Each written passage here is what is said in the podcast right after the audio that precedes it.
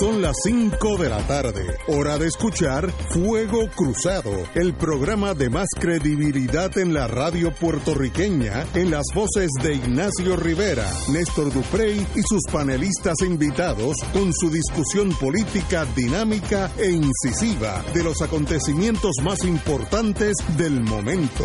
Fuego Cruzado comienza ahora.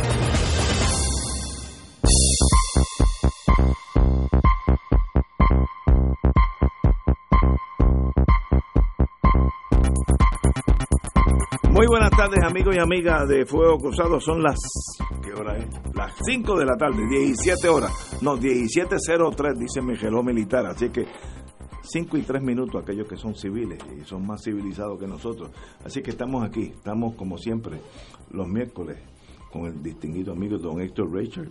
Buenas tardes. Muy buenas tardes, Ignacio. Y un compañero que se va a identificar, que es del mundo político, que tal vez le tenga que Distinguido colega y amigo. Gracias, Luis gracias Vega por Ramos. palabra. Viniendo de ustedes me que tal vez enormemente. Tal vez ahorita, si hay tiempo, te toque el tema de Mayagüez, que hay un Ah, colapso, cómo no. una batalla de Stalingrado allá entre ustedes y el, el alcalde, pero eso es para ahorita. Valga brevemente que mi razón aquí obviamente es de bateador emergente por el hermano Néstor Duprey Salgado, el doctor Néstor Duprey Salgado, que está ahora mismo en un foro en la Universidad Interamericana Recinto Metropolitano, donde él dicta cátedra, titulado Puerto Rico y el Caribe, Momentos Históricos, y está ahí acompañado por el profesor Pablo Cre- Crespo Vargas, Gente Martín buena. Cruz Santos, Javier Alemán Iglesias, José Luis Colón González, buen amigo desde la universidad, Blanca M. Medina Báez, obviamente Néstor, que ya lo mencioné, y este Isauria Díaz Pagán del Departamento de Historia. Así que eh, eh, allí está eh, eh, el amigo Néstor Duprey y yo estoy aquí en su sustitución. Cuando uno es doctor en, historia, pues tiene esos, esos compromisos. Yo, pues no tengo esos problemas, porque estoy muy lejos de ser doctor en historia, así que con ese sentido estoy aquí.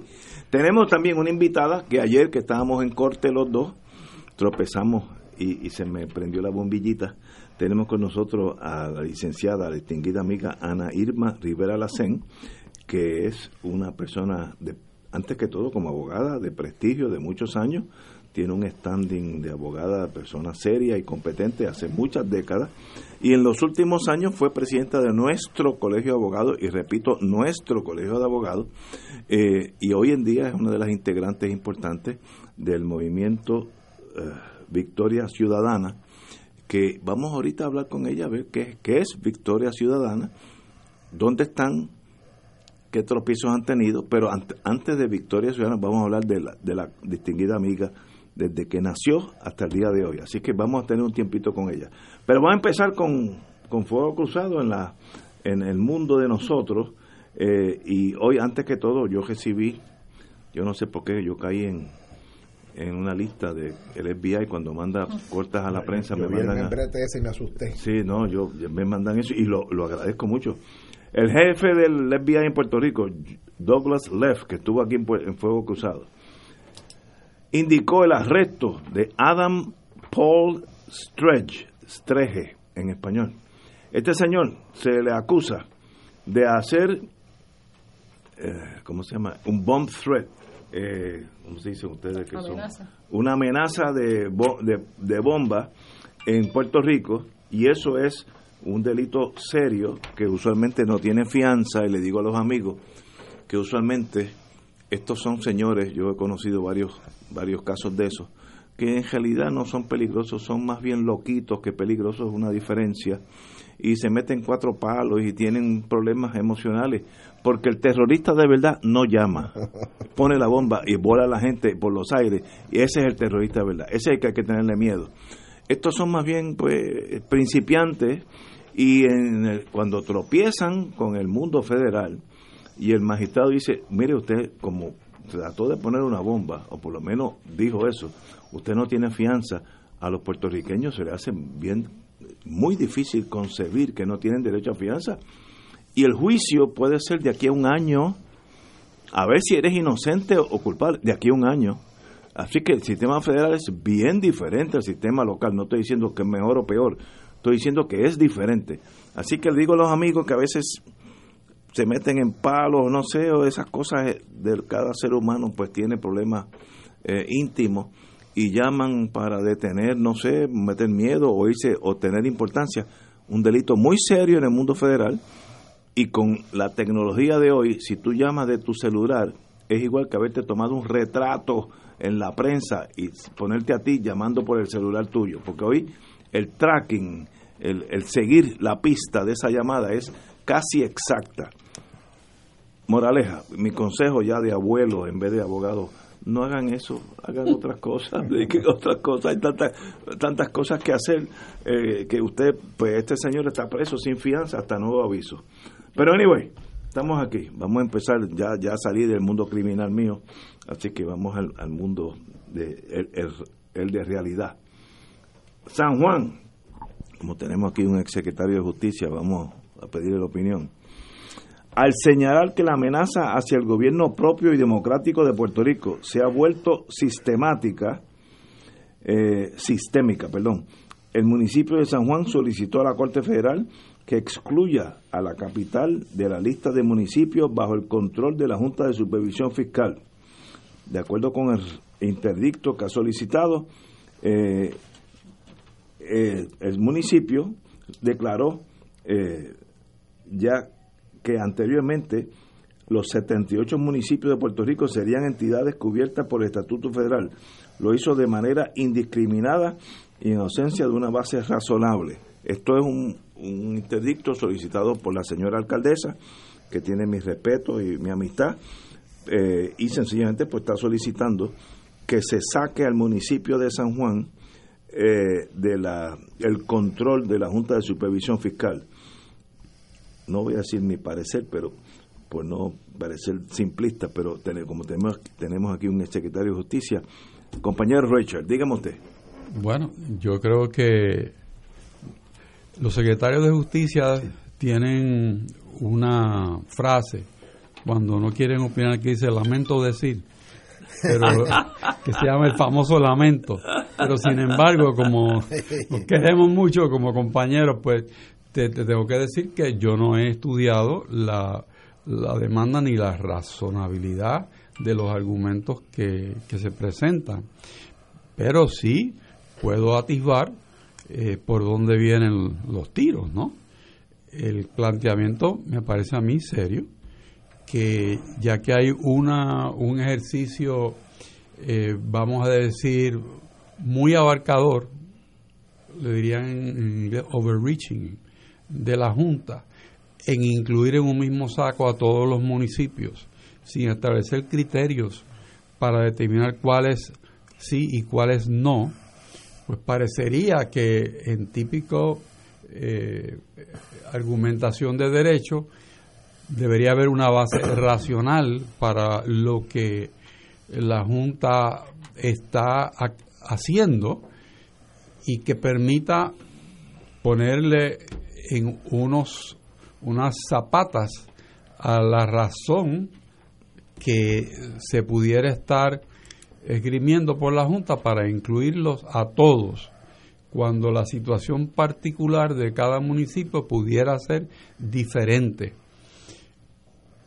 Pienso también que el municipio de San Juan, aunque es un municipio es distinto históricamente de los demás municipios, era un área que se administraba, eh, que no era como un municipio, y, tuvo administradores de la capital. Además tiene la particularidad de ser un municipio que tiene un presupuesto parecido al de un país, son 300 y pico y largos de millones eh, que estamos hablando, y tiene un sistema de salud eh, funcionando y que pudiera estar en mejores condiciones si la legislatura no hubiera llevado pedazos importantes del presupuesto de las administraciones municipales de San Juan que mantenían como viable un sistema de salud único en, en Puerto Rico. Sigue funcionando. Así que podrían ocurrirse mil razones, Ignacio, pero decirte que yo he abierto el libro y he estudiado lo que dice el periódico porque no he visto la demanda, pues sería irresponsable de mi parte. Pero en torno a el poder del Congreso vía promesa en torno a Puerto Rico, yo veo que la, la, avenida judicial es muy difícil para puertorriqueños, el gobierno central, municipio de Camuy, municipio de San Juan. Eh, el, Congreso es el que manda en Puerto Rico y eso eso no hay que discutirlo ya, lo, han dicho ante, ante el Tribunal Supremo. ¿Cómo el San Juan va a decir, siendo el abogado del diablo para llevarte la contraria. ¿Cómo voy a decir? a, mí no me toca. Literalmente del diablo. bueno, pero, pero puedes, puedes eh, escribir ese argumento, sin embargo, la constitución no es una patente de corso. O sea, eh, tú tienes en la constitución elementos, lo que son fundamentales de la constitución, que a todos tenemos derecho. O sea, que, que tampoco, por ejemplo, el, el juez eh, John del, del, Tribunal de Distrito de, de Boston por designación en Puerto Rico decide que para tú reconocer ese poder hegemónico del Congreso sobre Puerto Rico y la, lo que significan los casos insulares respecto a eso. Y el, el caso de Valle, Sánchez Valle, te dice, pero espérate, vamos a ver cuáles son los supuestos que utilizó el Tribunal Supremo de Estados Unidos para validar los casos insulares. Y vamos a mirar si en este caso que estamos discutiendo un tema de aplicación de programas de beneficio de seguro social a unos ciudadanos de Puerto Rico, existen los mismos supuestos fácticos y legales. Así que el escrutinio no es así ah, por encima, sino que es concienzudo y por eso me, remito a, lo que dije anteriormente.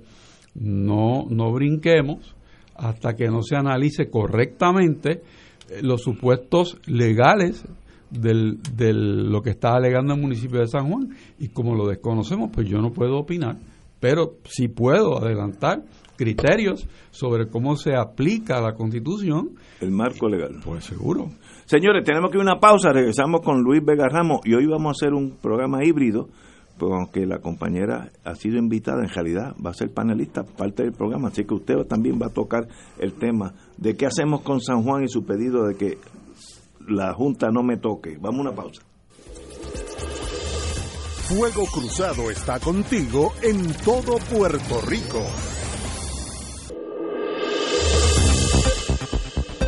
Y ahora continúa Fuego Cruzado.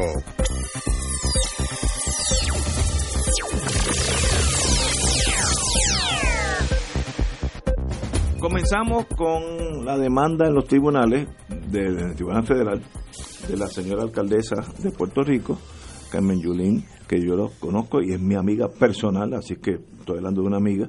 Y yo siempre he dicho aquí, ella tiene una, una cosa que en Puerto Rico hace mucha falta y es mm. valentía y aquí debieran haber vacunas, que debieran haber vacunas para eso, porque aquí eso falta en hombres y mujeres, hay una escasez de valentía. Eso ella lo tiene así plus, así que, pero como somos abogados tenemos esa tara y estamos argumentando, estamos indicando la posibilidad jurídica que el municipio de San Juan le diga promesa, mire, ustedes los criterios que usaron para hacer valer el, el, poder del Congreso en los Estados Unidos, en Puerto Rico, es inválido en torno a San Juan porque no usaron las, las directrices razonables, etcétera, etcétera. Compañero, usted que está en la legislatura. Yo, yo, recuerdo cuando hace unos años algunos por ingenuidad enorme y otros por completa deshonestidad intelectual decían que aquí no había que preocuparse porque la Junta venía a ayudarnos y lo que ellos venían era supervisarnos y a que nosotros cuadráramos nuestras cuentas. Te tengo que sabes que yo fui uno de esos incautos. Yo admito yo, mi, yo, tengo algo con mi personalidad que yo admito mis problemas. Yo fui uno de esos. Pues, por eso y como y como yo eh, I vouch for your character, yo sé que fue por ingenuidad.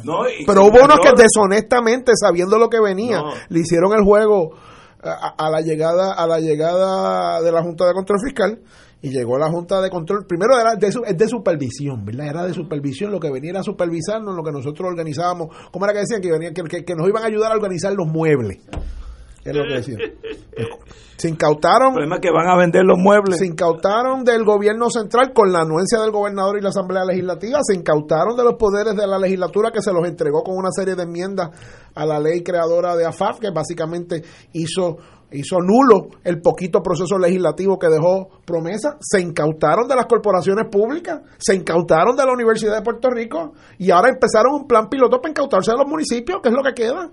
O sea, eh, eh, aquí esto es una lucha por, por la supervivencia eh, del país. A mí me, me, recuerda el, el, las expresiones de aquel sacerdote era o pastor en la Segunda Guerra Mundial que dijeron vinieron por los judíos y como yo no era ah, judío, ni Niemöller, yo no no eso, vinieron por los, sindicalistas y como yo no era sindicalista no dije nada, que cuando vinieron por mí pues no había nadie para que dijera algo en defensa mía, pues mire, esta es la culminación de todo lo que se denunció que haría la Junta de Control Fiscal, que era incautarse, expropiarle al país, el propio país, para ponerlo en lo que ellos llaman un plan de ajuste, que no es otra cosa que una libreta de pago agrandada para pagarle a los bonistas del dinero de las necesidades básicas eh, de los puertorriqueños. Ante eso, con muchos o pocos argumentos. Aquí hay que combatir las acciones de esta Junta de Control Fiscal por, por todos los mecanismos posibles. El año pasado, 33 funcionarios electos del Partido Popular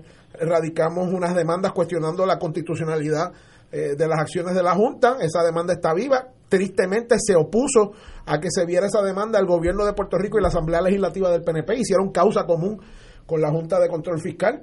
Aquí hay una serie de impugnaciones, unas en la calle, unas en el Congreso. Ahora mismo hay un rumor insistente de que están a punto de renunciar a su renominación, al menos tres de los nominados o los renominados por Trump, que todavía no han mandado esas nominaciones a la Junta de Control Fiscal porque tienen miedo de ir a donde Lisa Murkowski y a donde Bernie Sanders, que le van a hacer preguntas, uno de ellos Carlos García, sobre dónde estaban y qué hicieron con lo que tiene que ver con la deuda que ahora se, se han negado a permitir que se audite y demás, y que ahora están negociando a espaldas del pueblo puertorriqueño. Así que en ese sentido, donde quiera que haya la posibilidad de impugnar, cuestionar y combatir las acciones, las pretensiones y los planes de la Junta de Control Fiscal, hay que agotarlas.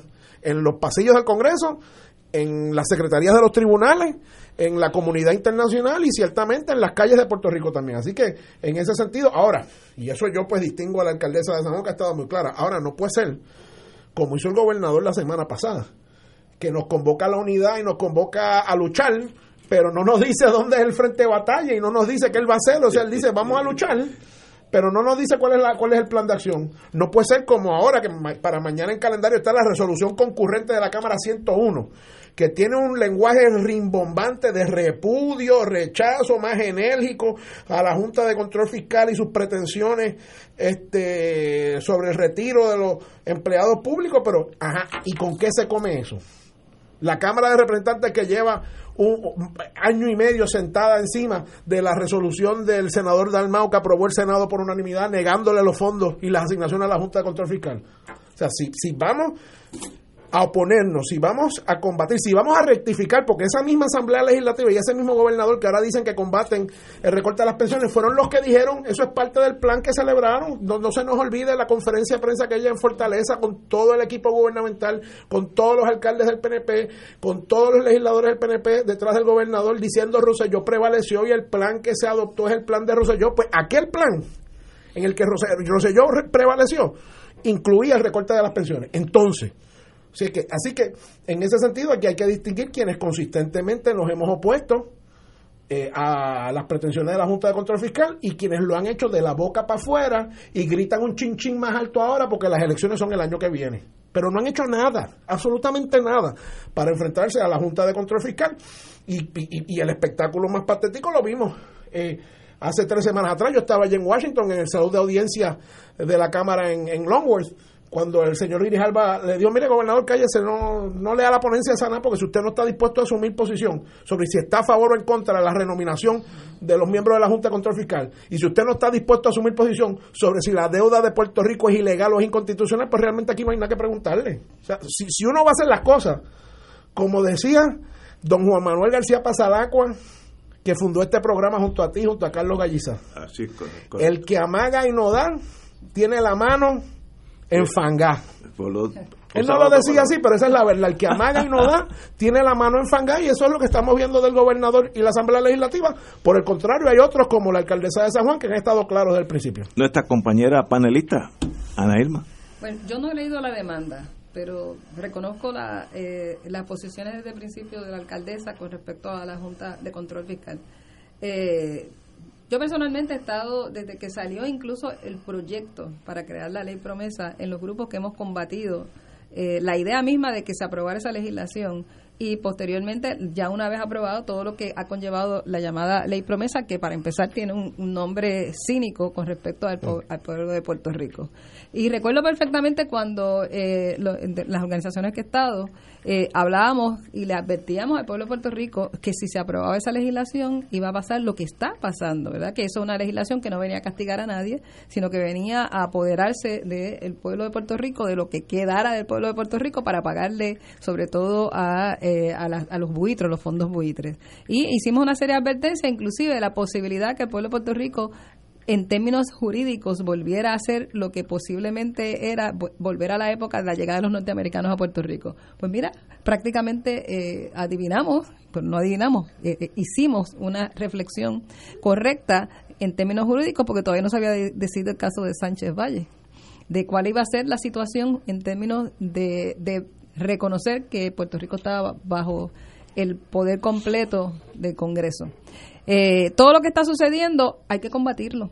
Yo creo que no es posible obedecer a la Junta de Control Fiscal, yo creo que hay que combatirla. No es posible que uno se quede eh, de una manera con los brazos cruzados, eh, viendo cómo esta Junta ni siquiera quiso auditar la deuda.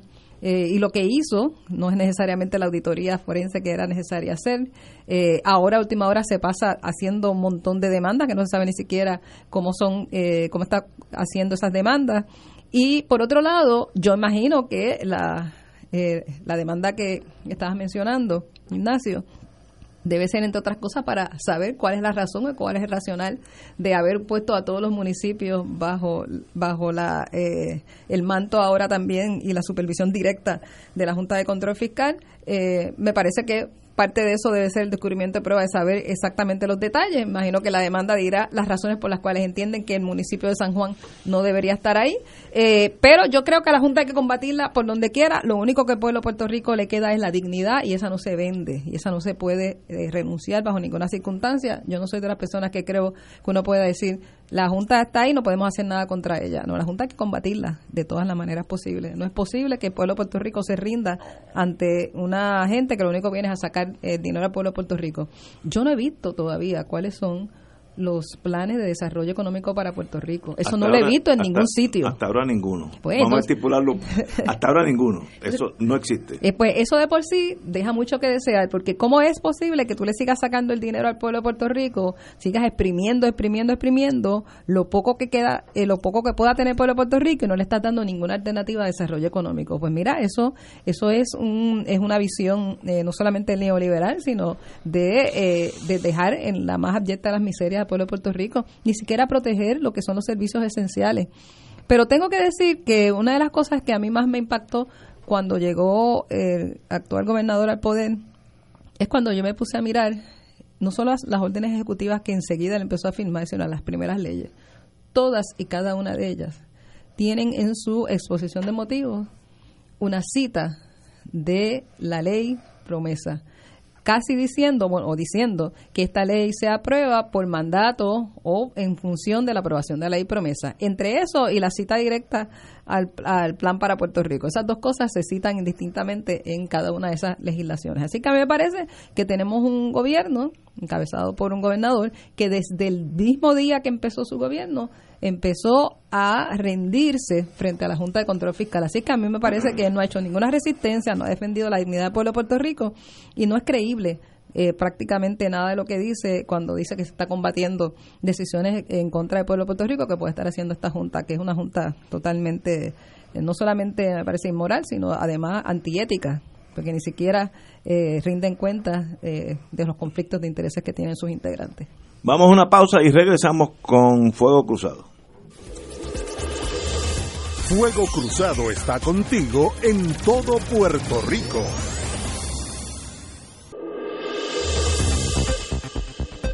Y ahora continúa Fuego Cruzado.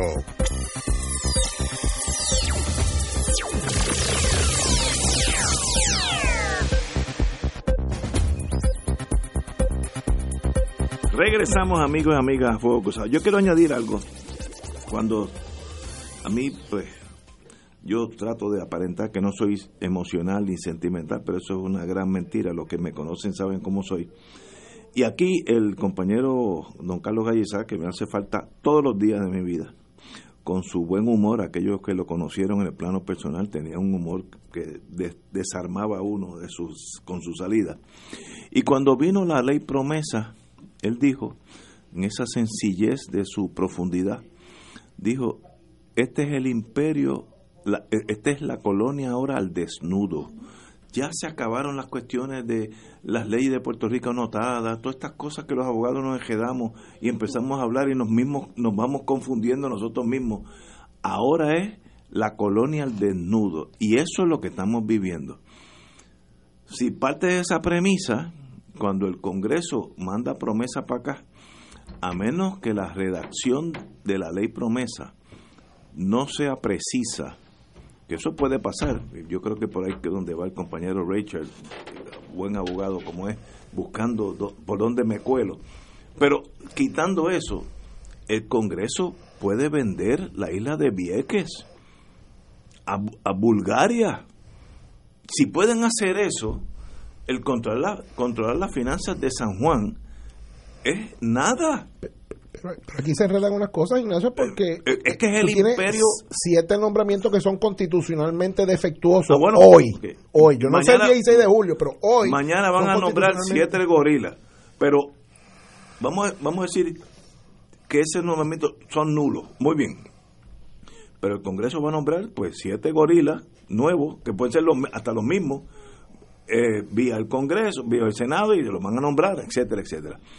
Lo que nosotros tenemos que enfrentarnos, y eso es bien doloroso, incluyendo para los estadistas, es que nosotros hemos vivido una quimera, una falsedad. Nosotros nunca nos hemos mandado en nada. Ah, que nos han, de, nos han dejado gobernar. Eso es otra cosa, pero el poder para gobernarnos nunca lo tuvimos. Y ahora mandaron una agencia de cobro, que eso es lo que es promesa, no es de desarrollo, es de cobro que nos va a exprimir, a menos que en Puerto Rico pase hace una explosión social que puede pasar, no estoy diciendo que no puede pasar, pero pensar que esta problemática se soluciona en la calle Chardón radicando interdicto, para mí es un sueño. Y como dijo el poeta, los sueños, sueños son. Esto se soluciona y, me da mucha, me, da hasta tragedia tener que decir que por primera vez en mi vida Marilu Guzmán, eh, yo acuerdo con ella, esto se soluciona con resistencia eh, cívica, a la buena o a la mala, pero es que no hay otra, jurídicamente no es la avenida porque el Congreso, como dije, puede vender Vieques a Paraguay y amanece Vieques, Paraguaya. ¿Puede o no el gobierno federal hacer eso? Miren, los que son abogados sabemos que lo puede hacer. Pues, si pueden lo más, pueden lo menos eso quiere decir que nosotros los que estamos aquí, porque yo, como he dicho mil veces, yo no me voy a ir a mover a Jayalía porque me muero en seis meses, estoy muerto de, aburrimiento. Yo soy puertorriqueño y moriré en Puerto Rico. Eso, eso, eso no es debatible. Ahora, ¿qué nos espera?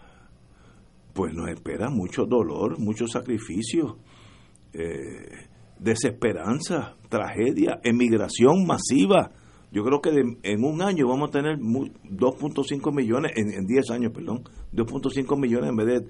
Tuvimos casi 3.8, ya estamos por 3, vamos para 3, 2, para 2.5 en 10, 15 años. Eso es una tragedia para una nación, para todas las profesiones.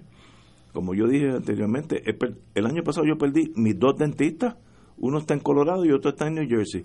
Pues mire, eso demuestra la magnitud de la tragedia ¿Qué solución tiene? Señores, ahí yo le dejo el sombrero, paso las cartas a ustedes, porque yo no veo solución práctica, no la veo. me frustra y me duele y me angustia, no veo solución porque es el imperio ejerciendo su poder para cobrar una deuda que nosotros pues y ya no podemos mirar para atrás cómo llegamos aquí. Bueno, lo importante es que llegamos. Eh, ¿Cómo llegamos? Pues eh, es en sí otra tragedia, pero llegamos. What do we do now? Esa es la pregunta más difícil que yo me he confrontado en mi vida adulta. ¿Qué hacemos con Puerto Rico? Pues yo soy un ciudadano más, yo no puedo hacer nada, pero los que pueden hacer, ¿qué pueden hacer? No lo veo. Compañero. Yo me pregunto, Ignacio, escuchándote a ti, ¿cuánta gente le habrá dicho allá en 1950, 53, 54 a un joven abogado que se llamaba Good Marshall. Muchacho, no pierde el tiempo llevando el caso ese de la segregación racial en la educación. Eso está hablado ya. loco, esos, esos de juez del Supremo jamás te van a dar la razón. Jamás te van a dar la razón. Es posible. Entonces, pues, yo, yo te, digo, te entiendo y, y, poner todos los chavos o todos los huevos en la canasta de que eh, el tribunal va a, resolver a favor de uno, pues, pues mira, sería iluso. De hecho, la eh, el lenguaje más burdo, más ofensivo, probablemente más ofensivo que el de Sánchez Valle, lo produjo la juez Taylor Swain el año pasado en una de sus decisiones sobre lo que ella entendía que eran los poderes de la Junta donde básicamente eh, adoptó tu lenguaje de que Puerto Rico es una propiedad de, los Estados Unidos y el Congreso puede hacer lo que le dé la gana bajo los poderes plenarios. Yo creo que el lenguaje que ella usó fue más abrasivo, más este odioso eh, que el mismo lenguaje de Sánchez Valle eh, y, el mismo lenguaje del procurador de justicia de Obama cuando, cuando argumentó sobre, ese, sobre ese particular, pero por eso uno no se puede quedar cruzado de, de brazos. Ahora, tampoco puede asumir, y digo, y, en eso yo distingo a la alcaldesa de San Juan como distingo a otras personas que han estado dando la lucha, tampoco puede asumir la actitud del gobernador ahora que dice que va a confrontar. O sea, el gobernador dio un mensaje el jueves diciendo que vamos a pelear con la Junta por esta cosa de las pensiones. Pero oye, cuando en una situación un poquito más complicada, Winston Churchill dio un mensaje también a la nación y dijo, mire, vamos a pelear con los alemanes. Y dijo, vamos a pelear con ellos en las playas, vamos a pelear con ellos en los valles, vamos a pelear con ellos en las ciudades. no, nos vamos a gendir y esto va a ser la galleta limpia. Entonces, pues, pues entonces, eh, eh, Ricardo Rosselló tuvo su Winston Churchill moment el jueves y no nos dijo dónde vamos a pelear con esa gente. Él dijo, vamos a pelear en algún momento, de alguna manera. Eh, para entonces parar lo que yo originalmente acordé con ellos, porque en el acuerdo original de Rosselló con la Junta de Control Fiscal estaban las pensiones. Entonces yo no sé cuánto, eh, cuánto éxito tendrán en el tribunal o en, o en el proceso judicial los argumentos que pueda hacer el municipio de San Juan. Yo sé que eso más las visitas que hacemos a Washington, más las denuncias que hacemos a la prensa internacional, más las actividades que se puedan hacer en Puerto Rico, generan una, una indignación a nivel colectivo fuera de Puerto Rico y Puerto Rico tiene amigos en el mundo y tiene amigos en Estados Unidos y por qué no si lo tenemos amigos en Washington también que saben que lo que se está haciendo con nosotros es abusivo. Entonces hay que usar todas las vías disponibles para dar esta pelea, pero darla de verdad. Compañero. Bueno, el, la discusión del caso del municipio de San Juan, pues, la ha llevado a considerar opciones para Puerto Rico y resolver su problema. El problema es político, no es, no es un problema legal. Eso es excelente. Es un problema político. Eso decía Galleza también. es un problema político. Político, por definición es político. Que lo judicial pueda ayudar de alguna forma u otra, pues claro que sí cada, cada camino pues tiene su posibilidad, pero el tema es político. Y si miramos en el día de hoy, un presidente a todas luces insensible, pues hoy estaba bastante sensato con las repúblicas asociadas de los Estados Unidos. Hoy estuvo excelente. un, comunicado conjunto de mutuo respeto, deseos mutuos de colaboración. Sorprendente con Trump, sorprendente. Bueno, pero bilaterales, autonomía de las naciones. por eso y fuera de la cláusula territorial. O sea que que vemos que dentro de una locura, pues por ahí hay unas cosas que en Puerto Rico no se hablan, aquí no se hablan. O sea, porque aquí hay una, una, una resistencia terrible a mirar fuera de la cláusula territorial. Pero, pero como opciones en una mesa redonda como esta, pues hay que ponerla. O sea, y, no necesariamente porque puede ser tu opción, Ignacio, o la mía, o, cualquiera de los demás que están aquí con nosotros. Pero eh, son opciones y vemos que, pues, Trump, de igual manera que se enfogonó de una forma terrible con los demócratas de nuevo hoy en Casablanca, le cortó la reunión eh, que había para discutir un montón de problemas de fondos y problemas relacionados con legislación, porque dijo que si los estaba investigando él no, se, no iba a reunir con nadie que lo investigara. O sea que yo no sé ahora cuál es el cuál es el derrotero. pero, pero dentro de, de la locura, pues vemos que hay algo, por lo menos, que el presidente con seriedad, porque la tuvo, eh, manejó una reunión eso lo manejó, y el comunicado, no sé quién se lo escribió, parecería un comunicado, qué sé yo, de los años 60, este, por el lenguaje utilizado de pacto este, y ese tipo de cosas, ¿no? Mercado común. Cualquiera diría que fueron Muñoz y Kennedy, ¿verdad? Cualquiera diría que fueron Muñoz y Kennedy. pero, pero ante eso, por lo menos vemos que hay quizás un, un sustrato de, de lo que es el gobierno permanente, pensando en cosas que Puerto Rico no debería estar cegado a considerar y a mirar dentro de la gama de posibilidades que tiene. estoy totalmente de acuerdo, pero compañera. No necesariamente Muñoz y Kennedy, porque en esa discusión estamos eh, se está hablando de naciones y se está hablando de estar fuera de la cláusula territorial y eso no estaba en la conversación de Muñoz y no, Kennedy. No, no, la, Así es que la, palabra, la cordialidad, la bilateralidad, la autonomía, esas palabras. Obviamente, como le conviene a las dos naciones, los países son como los seres humanos. Allá había cuatro naciones. Sí, pero le conviene a todo el mundo, pues vamos, vamos Cuatro presidentes. A mí lo que me pareció que es una buena lección de, de lo que es la, la, política para el pueblo de Puerto Rico, que en alguna manera tiene una ceguera. Nos estamos hundiendo con el problema de la colonia, pero hay una ceguera con el tema de la colonia, aunque parezca una contradicción, porque no vemos, no, no tenemos, eh, yo entiendo que tiene que ver mucho precisamente por, por la crianza dentro de la colonia no vemos que uno de los problemas que Puerto Rico tiene que resolver es precisamente la búsqueda de salir del problema de la colonia. Y ahora quizás, pues, todo está, se junta y nos, nos da de frente que hay que hacerlo. Eh, lo que estoy diciendo es que hay que buscarle soluciones a todo, hay que buscarle soluciones al, al tema de las instituciones, hay que combatir un montón de cosas, la corrupción, etcétera, pero también hay que abordar el tema de, de la descolonización de Puerto Rico en la misma... Eh, prioridad, o sea, no es después, es la misma prioridad, porque todo se mezcla eh, con todo. Y creo que esto que pasó, esta imagen del presidente hablando sobre estas naciones, es una lección de política para el pueblo de Puerto Rico. Me parece que es un momento interesante y hay que empezar a hablar de esos temas, hay que empezar a hablar de cuáles son las fórmulas, cuáles son las alternativas y cuál es el proceso, que no es necesariamente las consultas esas que hacen en Puerto Rico, que no tienen absolutamente ningún tipo de vinculación, no tienen ningún tipo de fuerza, no, cuáles son los procesos. Obviamente yo creo, y, Victoria Ciudadana cree en lo que sería eh, convocar a una asamblea constitucional de estatus. Eh, precisamente hay que empezar a, empujar todo eso. El pueblo de Puerto Rico tiene que buscar soluciones, no podemos seguir en esto. Esto, esto no podemos, yo no puedo pensar que yo me voy a sentar a llorar porque Estados Unidos aprobó una legislación que nos retrotrae a la llegada de los norteamericanos en 1898 y decir que no puedo nada, no, no tengo nada que hacer. No, porque yo creo que la dignidad es lo que está involucrado aquí. Eso eso no puede ser. Eh, no puede ser que yo me quede tranquila pensando que Estados Unidos va a vender el pueblo de Puerto Rico en cualquier plaza de mercado porque le dé la gana. Aquí hay gente. Tenemos derechos. Eso no puede ser. O sea, una cosa es que tú diga que tú tengas el derecho, otra cosa es que tú trates de hacerlo como si no hubieran seres humanos con dignidad, con derechos, con necesidades en Puerto Rico y no fuera Puerto Rico una nación que también tiene derechos. Así es que eso no es posible, uno no puede creer que uno se va a sentar a llorar y no va a hacer nada. Hay que luchar contra la Junta de Control Fiscal, hay que luchar contra toda esta situación, hay que buscar alternativas y el pueblo de Puerto Rico tiene que asumir el momento histórico que nos está tocando vivir, que es inédito para muchas generaciones. Nunca hubiéramos pensado que íbamos a ver lo que está sucediendo. eso, eso es una cosa, pero yo no le puedo decir a la, a la gente, a las generaciones futuras, me senté a llorar en el camino porque no tenía nada que hacer porque los Estados Unidos tienen total control sobre Puerto Rico.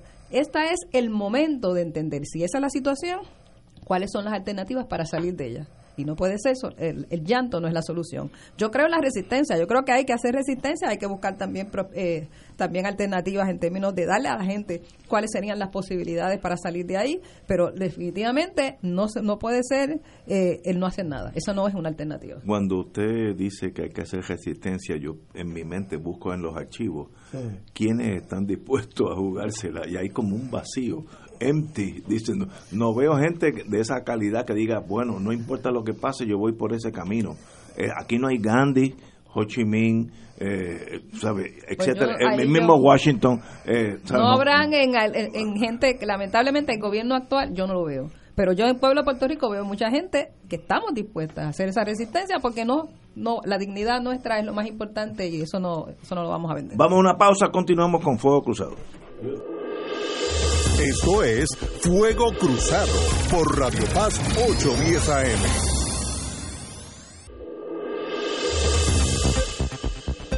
Y ahora continúa Fuego Cruzado.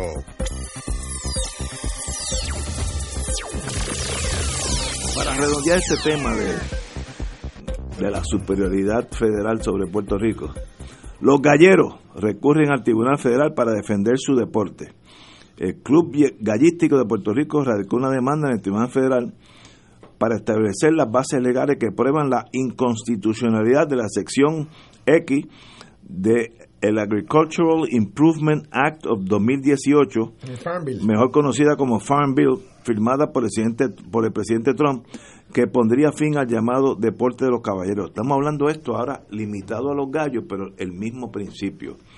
Donde manda capitán, no manda marinero. Estados Unidos prohibió hace como dos, dos, cuatro años por ahí las jugadas de gallo en territorio nacional. Fueron al Supremo, hicieron a los, no sé si llegaron al Supremo, fueron a, las Cortes Federales, Luisiana, que tenía peleas de gallo, y se acabó. Los, los galleros de Luisiana ahora juegan gallos en México. Hay una, conozco uno de mis compañeros de la Universidad de Maryland hace mil años, tiene gallos en México y me dicen que hay una una hermandad entre Luisiana y ellos, pues pelean pelean en México, territorio mexicano, porque en Luisiana se acabaron los gallos. Si se acabaron en territorio nacional, pensar que Puerto Rico es diferente a ese poder legislativo, para bien o para mal. No estoy diciendo, no estoy si eso es una buena legislación o mala. Estoy hablando como abogado. Es soñar Estados Unidos en territorio nacional puede decidir no va a haber peleas de gallos, no va a haber peleas de perros y se acabó. Y este Farm Bill lo que lo que lo único que hizo es que extendió la prohibición de peleas de gallos nacionalmente a los territorios. Eso fue la única enmienda. Pues mire, it's over. Ah, yo sé que eso es traumático para muchos amigos míos de gallos. En la Junta los gallos es parte del pueblo pero donde manda capitán no manda medio, ¿qué vas a hacer? Pues bueno, Ignacio, eh, tú diste la solución en, lo que dijiste. Pues Luciana buscaron una alternativa y aquí ya la buscaron en República Dominicana. Está ahí al lado, al ya lado, está, Ya están los vuelos de Aguadilla y todo está preparado. sí, okay. Estamos, fíjate, y no estamos chocando con las murallas del morro porque no puedes chocar con las murallas del morro. Ah, tú quieres regir tu propio destino, para eso está la independencia. Entonces tú puedes hacer lo que tú quieras. Pero mientras estés bajo la bandera americana, para lo bueno y para lo malo, pues tiene que vivir con esa bueno, Y para lo racional y lo absurdo y lo contradictorio, porque esa sociedad cuyo Congreso prohíbe las peleas de gallo, permite la casa recreativa y tú tienes a un ex vicepresidente de los Estados Unidos que andaba por ahí, que hasta iba, cazando, sabe Dios qué, acababa disparándole a los amigos del. El, fue el de Bush, el de Bush. Eh, sí, este Cheney. Ah, Cheney, Cheney, le pegó un tiro a un amigo. que estaba cazando recreativo. O sea, tú no puedes, tú, prohíbes que dos gallos peleen, pero no prohíbe que los seres humanos, por, por pasarla bien, bebiéndose un poquito de Wild Turkey y fumando su cigarro, le entren a tiro a cuantas cosas se encuentren en el camino. Okay, pero en inglés eso se llama The Rules of the Road ese, esa nación tiene esa regla. si tú eres parte de esa nación, tienes que vivir con esa regla. Lo entiendo, lo que quería era resaltar la, contradicción eminente que hay. No hay, no hay cosa los gallos no pueden pelear entre ellos, pero el humano le puede volar la cabeza. No, hay cosa para los puertorriqueños. Nosotros tenemos una ley de armas antiquísima. Y yo hace como dos o tres inviernos, yo siempre voy a ver a uno de mis hijos a, a Texas en Navidades. Y, y fuimos otro mes, no, no, no fue Navidad. Y llegué al aeropuerto de Austin, Texas, y me apeo y veo como si hubiera una revolución, todo el mundo con rifles y cosas. o sea, uno, como yo estoy con la ley de, armas de Puerto Rico, y bueno, aquí va a pasar algo. No, es, es que era el hunting season, la época de... Allí estaba el loco con rifles en el aeropuerto porque salen en manada, vienen de Tennessee, de Kentucky, a, a, matar todo lo que se mueva por Y se hacen llamar deportistas para acabar, para mal. Eso es un deportista y que hacer casa por deporte. Pero esas son las reglas de esa nación. Pues mira, eh, yo, y estamos metidos allí, no me vengan ahora que no estamos parte. No, no, de acuerdo, estamos bajo la consulta territorial. In the, nature of a compact, Por eso quería reaccionar brevemente al, al, tema que trajo sobre la mesa Héctor, que me parece que, que no debe pasarse por desapercibido eh, que es precisamente esa reunión en la oficina ovalada con el presidente de los Estados Unidos por los tres primeros ejecutivos de la de los de los Freely Associated States del Pacífico.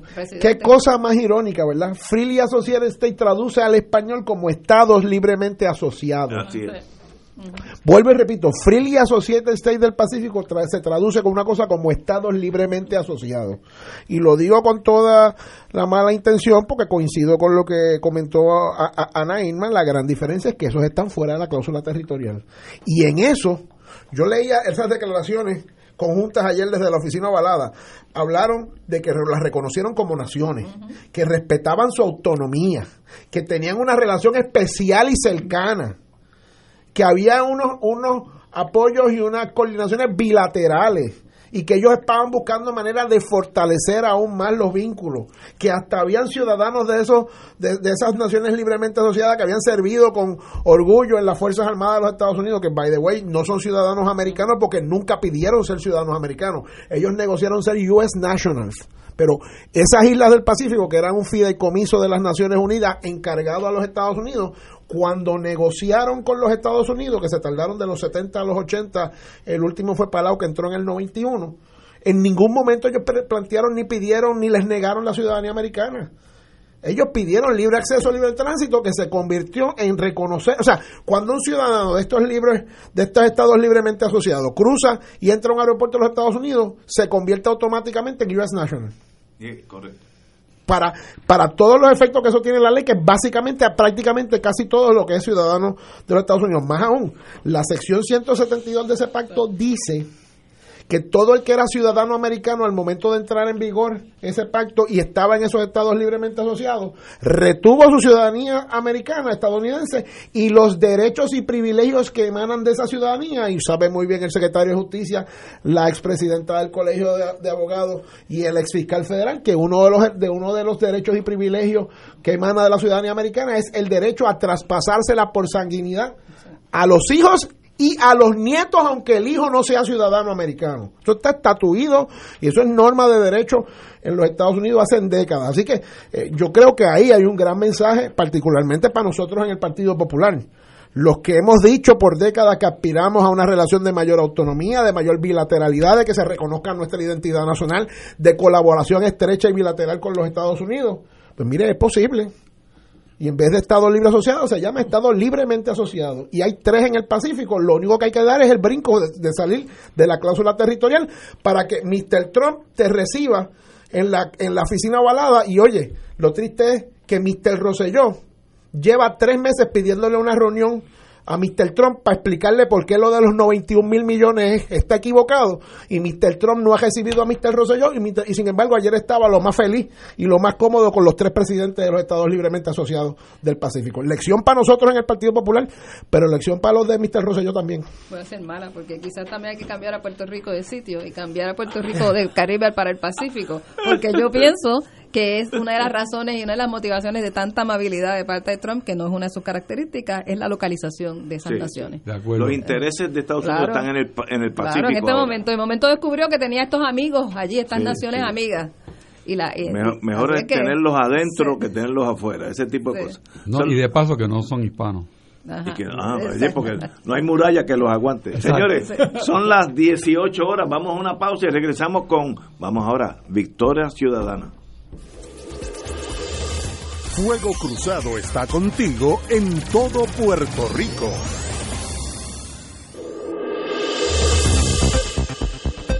Y ahora continúa Fuego Cruzado.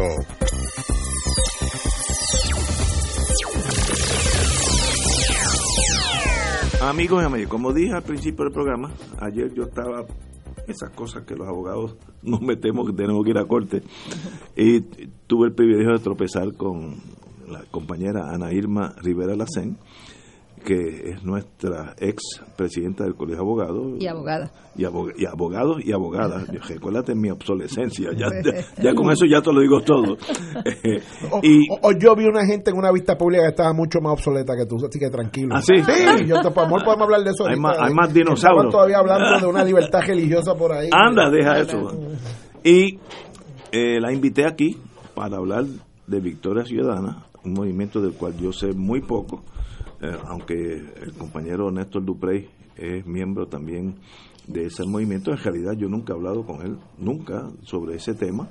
No sé cuál es la plataforma, no sé qué quieren, no sé para qué existen, dónde están en el recogido de la firma. Así que hoy es el día, como tenemos a la compañera Rivera Lacen con nosotros, preguntar, antes que todo, empezamos el programa en, ese, en el plano político nuevamente, ¿qué es Victoria Ciudadana?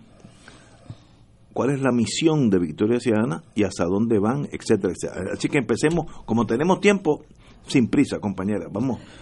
Bueno, para empezar nos llamamos Movimiento Victoria Ciudadana. Y usamos el nombre de movimiento porque muestra eh, la intención de que es un continuo, una discusión continua y de unir al pueblo de Puerto Rico en unas ideas que le llamamos agenda urgente.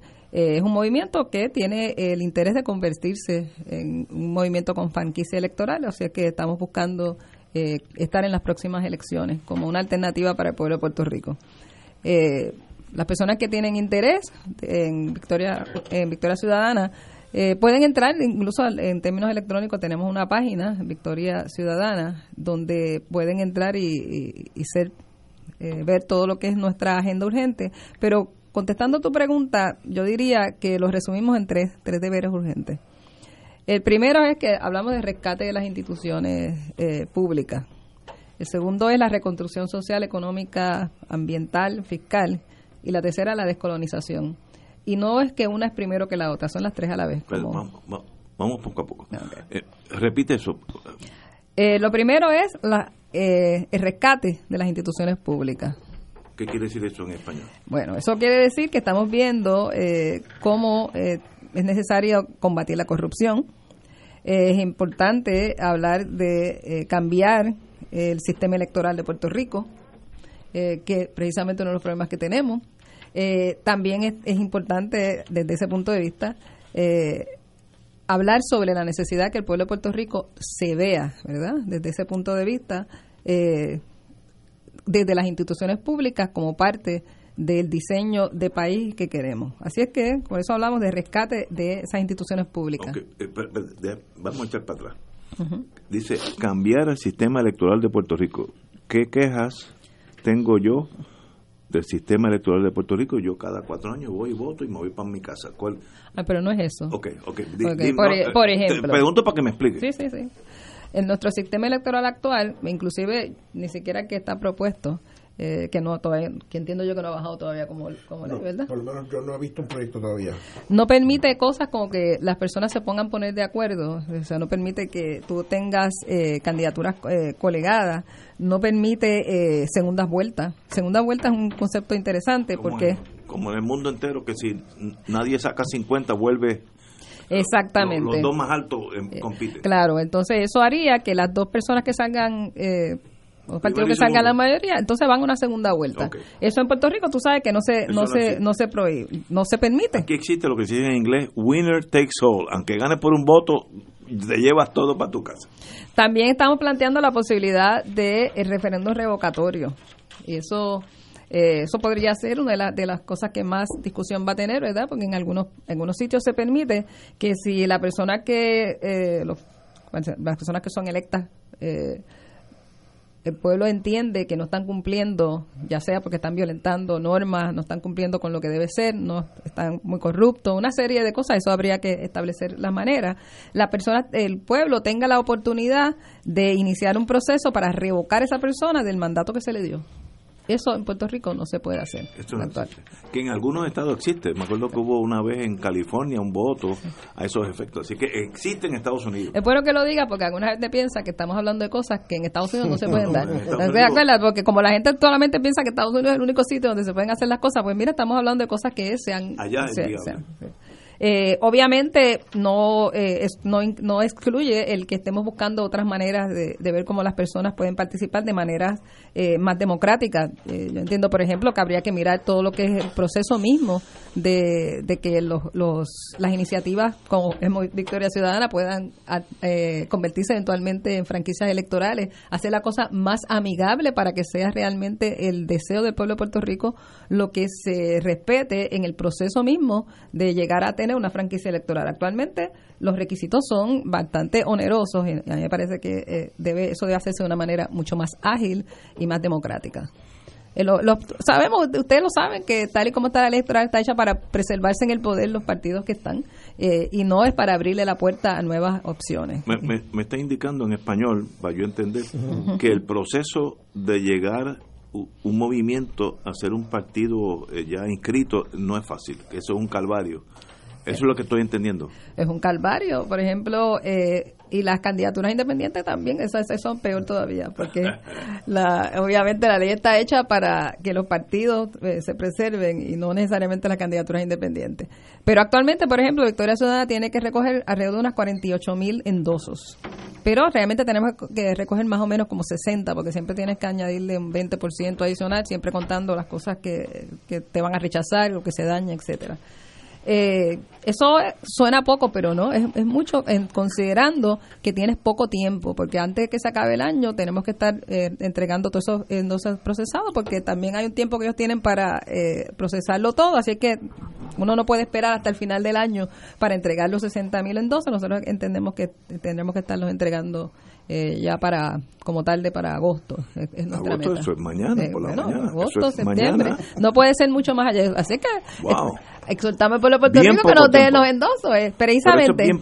Sí. Y, y, y cómo, cómo el movimiento de ustedes, Victoria Ciudadana, eh, tiene que ir a la Comisión Estatal de Elecciones y obtener un permiso para coger la firma. ¿Cómo, cómo es ese lo- proceso? el proceso, lo primero tú tienes que ah, eh, someter un documento que se llama eh, la intención de inscribir un partido por petición, ¿verdad? Y tienes que unirse 100 firmantes, por lo menos 100 firmantes. Y eso Eh, ya lo hicieron. Eso lo hicimos, eso fue lo primero. A eso le tienes que unir el proyecto del logo, etcétera, una serie de requisitos que te pide eh, la Comisión Electoral. Eh, ellos publican un edicto, dice, mira, el Movimiento Victoria Ciudadana se quiere inscribir, etcétera, si hay alguien que se opone, eh, tiene un tiempo para eso. Eh, en nuestro caso, pues, nadie se opuso, así que nos dieron la certificación para empezar a recoger endosos. Y ya pueden coger. Está- ya iniciamos ese proceso. Ah, no, que no, no, no Iniciamos sabía eso. ese proceso. Estamos en ese proceso. eh, el, el asunto hasta ahora eh, ha sido un poquito cuesta arriba. Entre otras cosas, eh, el procesamiento. Cuando tú recoges un endoso, tú tienes que tener los, los famosos notarios y notarias ad hoc, ¿verdad? Pero ¿Qué es- además, qué es eso? ¿Qué es eso? esa es la persona que está autorizada por la Comisión Estatal de Elecciones a llenar el formulario donde está toda la información de la persona que es electora, eh, verificar que todo está en orden y entonces eso es lo que se envía a la Comisión Electoral eh, Estatal de Elecciones para que certifique que esa persona que te dio ese endoso pues está todo en correcto, decir, toda la información está correcta. Tú necesitas una información de la persona que es electora. Una de las cosas que tuvimos fue que no- no- nos entregaron un CD que no tenía el número de, de- de electoral de las personas. Así como lo están oyendo. La- una quinta columna natural. no me diga eso que me da Bueno, sentimiento. Hemos estado sobre eso. Un virus. eh, sobre eso eh, lo logramos, eh, estamos trabajando sobre eso, nos, nos dieron acceso a la información que necesitamos y entonces por el proceso se hace más dificultoso. Eh, la otra cosa es el asunto mismo de tener que recoger los endosos en papel. Eso es un formulario que es triplicado. Eh, ese endosos en papel eh, es un problema ahora mismo porque no te dan todos los que necesitas. Nosotros estamos peleando que nos den esos endosos. Eh, Pero, eh, vamos para atrás. ¿Cómo que no te dan lo que necesitan? Bueno, no, tú- no, no, no nos entiendo. dieron una cantidad. Pero no todo lo que necesitamos. Ah, necesitamos más de eso. Exactamente. Y por- y pero hay- lo que pasa es... El ciudadano que le va a dar la firma tiene que firmar tres papeles. eh, es un mismo documento que tiene triplicado. Ah, ok, veo. veo, veo. Ese- Muy bien. Es que Sí, no- cuando no- escribe, Sí, sale sí, la copia están- están las debajo. copias. Y, y Y si todavía yo- existen documentos, imagínate. eh, Lo que pasa es que... triplicado en el siglo XXI. Eso es lo que, gracias por decirlo. El asunto aquí es que mucha gente hubiera pensado, bueno, pero el- el- la Comisión Estatal de Elecciones se va a inclinar con el asunto de los endosos electrónicos. Pues en este momento estamos luchando por eso. Hasta ahora la contestación ha sido que no. Eh, eh, así es que la, la, la situación, a ¿Y mí la me ley parece... de gobierno electrónico no le aplica? No, No. Tendría... eh, No, no, no, no. No, No, no, facetious no, question. no, no, es que la lógica, es la, la pregunta es La lógica. lógica sería que todo este proceso debería ser electrónico hace tiempo. No solamente es porque es más, más, es más eficiente y más económico, además porque pues, tenemos que seguir usando tanto papel y archivando tanto papel, eso no es necesario. Y, y sobre todo, si tú tienes la información de la persona que es electora y es electrónico, eso tiene una serie de maneras que tú lo vas a verificar. Pues seguro, Esa seguro. es la discusión que entendemos que está ahora mismo en la Comisión Estatal de Elecciones. Pero lo cierto es que sea correcta o no sea correcta la discusión que hay allí. Quienes estamos atrapados y atrapadas es el pueblo de Puerto Rico, no solamente el movimiento Victoria Ciudadana, es el derecho que tiene el pueblo de Puerto Rico a tener otra opción y las personas que estamos detrás de este movimiento a poder eh, llegar al, a, a tener todo lo necesario para hacer una opción en las próximas elecciones. A mí me parece que debemos avanzar hacia eso, debemos avanzar hacia las cosas más eficientes. No es posible. O sea, esta, es- es- estas ele- es- todo este proceso lo que nos está mostrando es que hay mucho atraso en la manera en que se organiza, en la misma manera de organizar el derecho que tienen las personas eh, a acceder, en este caso, a, un, hacer un, partido por petición. Yo, yo tengo una hija mía que vive en New Hampshire y el, registro electrónico eh, lleva más de 10 años. ¿Sabes? Es una cosa que tú dices, bueno, pero nosotros estamos en las cavernas. Este, hace más de 10 años, eso no es ahora, hace más de 10 años uno en New Hampshire, si tienes residencia, la calle tal, si ciudad, el apartamento tal, tal, tal, eh, y ya, ya estás inscrita y se acabó. Yo te oigo muchas veces en este programa que tú hablas de eso. Pues yo no veo por qué Puerto Rico no puede avanzar hacia una legislación electoral mucho más ágil. No, Pues, yo no, pues, no entiendo. No hace sentido. Eh, a menos que la- no quieran. Bueno. A menos que no quieran, los muchachos. Y aquí tenemos uno de ellos. pero no. Gracias, ¿verdad? Yo tengo que vicariamente asumir la, la- la culpa por todo. bueno, lo cierto es que todo eh, la ley electoral como tal, la que está vigente, está hecha para perpetuar en el poder la y, misma y gente. están en el proceso ustedes ahora de tomar esa firma uno a uno en triplicado. Que me suena al siglo XIV, pero ahí es donde están ahora. En ese proceso Y ya estamos. empezaron. Sí, empezamos, estamos ya, eh, nos tiramos a la calle, estamos recogiendo endosos. La reacción de la gente hasta ahora ha sido muy positiva. eh, mucha gente nos, nos, nos, nos reconocen enseguida que estamos en el movimiento Victoria Ciudadana, nos, nos dicen cosas muy buenas, sobre todo de que quieren otra alternativa, que están cansados de- del bipartidismo. Eh, lo siento por el compañero que está aquí, ¿verdad? Pero eso es lo que nos dicen, eh, que quieren eh, algunas alternativas distintas a lo, a lo mismo de siempre y que les gusta el discurso y todo lo que en la agenda urgente estamos promocionando. Pregunta, Victoria Ciudadana. en, la, en, en mi tarjeta electoral está un número electoral, que se, asumo que es el mío, yo de eso no sé nada. sí, sí. Si yo quiero prestarle la firma a ustedes, o al partido que sea, Quieren dar endosos. Ok. Ese número ayuda mucho a felicitarle a ustedes el- el- el- la burocracia, vamos a ponerlo así. Con Porque ese- ya ahí está. Claro, con ese número tú verificas que todo lo que te está diciendo la persona es correcta y, tien- y tienes bien. un endoso procesado correctamente. Así que aquellos que quieran prestarle la firma a este movimiento, Victoria Ciudadana, si apuntan su número, yo lo tengo en mi, en mi teléfono, el número electoral, pues se hace mucho mucho más fácil el trámite. Mm, Mucho más fácil. Si no tiene el número electoral, podemos identificar a la persona con la licencia de conducir, pero aún así tendríamos entonces que buscar más información. Buscarla, o sea, es- es, más- es más es- lento. es mejor si tiene su tarjeta electoral. Que eso es fácil. Pero es importante que la gente sepa que no puede darnos el endoso si endosó a Sí, otro sí. partido entre el mismo ciclo electoral. Este, en este momento, que no, no, Eh, no, no ha habido otro... bueno, el, el Partido Independentista se, si le dieron endoso al PIB, pues no, quien le haya dado el endoso al PIB para la reinscripción del no PIB. puede volver. Ah, no, porque, sabía eso. Porque está en el mismo ciclo. O sea que no podría. Y hay otros y, y en este momento le acaban de dar eh, permiso para empezar a recoger firmas a otro otra otra entidad. Eh, y creo que hay como dos o tres, dos más pendientes. y también hay una este a nivel eh, municipal que, que que también esa ya tiene permiso para recoger endosos. Tenemos que dar una, una pausa. Vamos a hablar ahora qué desea Victoria Ciudadana sobre su proyección política. Vamos a hablar ahora, ya ganaron, ¿qué hacen ahora? Vamos a una pausa. Fuego Cruzado está contigo en todo Puerto Rico.